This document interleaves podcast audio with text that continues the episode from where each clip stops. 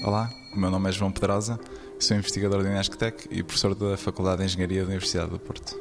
O projeto TAMI é um projeto financiado pela CMU Portugal e que junta vários parceiros, a First Solutions, Fraunhofer, Inesctec, a RS Norte e, claro, a CMU,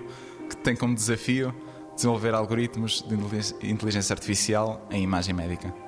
E, e o objetivo é que esses algoritmos consigam tomar decisões sobre essas imagens, mas que também consigam explicar como é que chegaram a essa decisão, porque é que tomaram aquela decisão e que essa explicação seja perceptível para as pessoas que estão a usar o algoritmo, que vão ser os médicos. As imagens que nós estamos a usar no projeto são, são imagens de raio-x do tórax e os radiologistas usam estas imagens para o rastreio de diversas patologias, coisas que vão desde nódulos pulmonares, atelectasias, eh, até pneumonia, infecção por Covid-19. Portanto, é uma coisa que inclui muitas patologias e que por isso é, muito, é preciso muita, muita expertise para os radiologistas conseguirem analisar estas imagens. Então o objetivo é que estes sistemas de, de análise automática consigam ajudar não só radiologistas, mas também outros clínicos gerais a olharem para estas imagens e a tomarem as decisões corretas para o paciente.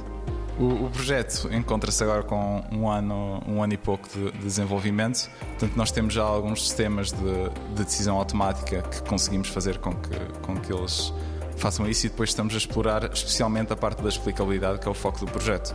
Portanto, neste momento, aquilo que nós estamos a explorar em particular é